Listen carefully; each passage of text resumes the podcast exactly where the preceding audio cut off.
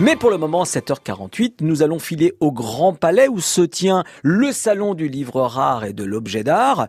Et tiens, puisqu'on parle de livres et de rareté, Pia Clément est partie à la rencontre de Siloé, qui est une Parisienne, euh, qui a choisi le métier d'enlumineur, c'est-à-dire qu'elle euh, peint des enluminures, vous savez, ces magnifiques miniatures qui euh, venaient décorer les manuscrits au Moyen Âge. Alors, euh, Pia, ça ressemble à quoi d'ailleurs pour commencer l'atelier d'une enlumineur bah, écoutez, j'ai passé la porte d'un appartement euh, qui semblait tout à fait normal depuis l'extérieur, au cinquième étage d'un immeuble d'habitation, euh, voilà, près du métro Glacière.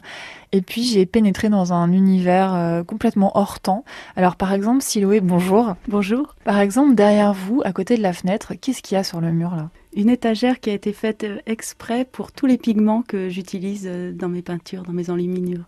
Alors vous l'appelez mon mur de pigments et on sent quand vous en parlez que vous y êtes un petit peu attaché. un petit peu beaucoup. Oui, effectivement, les pigments, c'est euh, la, la matrice, c'est la source de mon travail, les couleurs.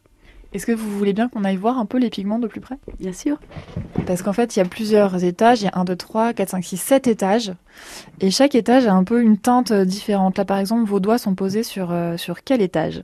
Sur l'étage des rouges qui ont, dont certains ont des noms qui, me, moi, personnellement, me font rêver, comme le rouge de Garance, le sang de dragon, parce que je l'ai essayé avec euh, un liant particulier, ça donne vraiment l'impression d'une hémoglobine euh, d'animal fantastique. Il faut aussi dire qu'on a parlé de Judaï tout à l'heure ensemble, euh, de sébum aussi, parce que vous utilisez votre propre sébum pour coller des feuilles d'or. Enfin, il se passe des choses assez, un petit peu sorcières gentilles quand même, je trouve, dans les recettes que vous utilisez. Ah bah oui, tout à fait. Et c'est aussi un aspect qui m'a aidé à progresser, parce que moi j'avais des difficultés avec l'incarnation et au fait d'être vraiment un corps avec sa trivialité.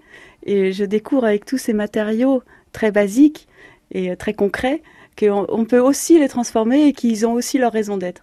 Alors évidemment, un texte avant et après l'enluminure euh, dégage quelque chose de complètement différent. Comment vous étiez avant de devenir enlumineur et comment vous êtes aujourd'hui? Quelle couleur l'enluminure a apporté dans votre vie? Une couleur de joie et surtout la sensation d'être vivante.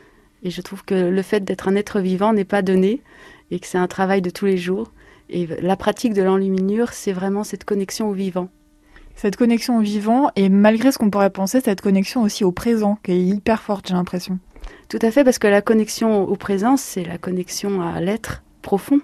Et donc cette, cette connexion qui est donnée par cet art très technique me permet vraiment de me relier avec euh, un au-delà qui me dépasse. Et c'est aussi quelque chose que je puise dans l'enluminure. Parce que quand on peint un tout petit visage, si on veut que ce visage soit vivant, il faut lâcher le pinceau et il faut se laisser traverser par autre chose.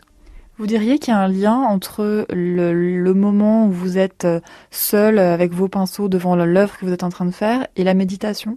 Euh, Oui, il y, a plus qu'un lien, c'est pour moi un acte de méditation.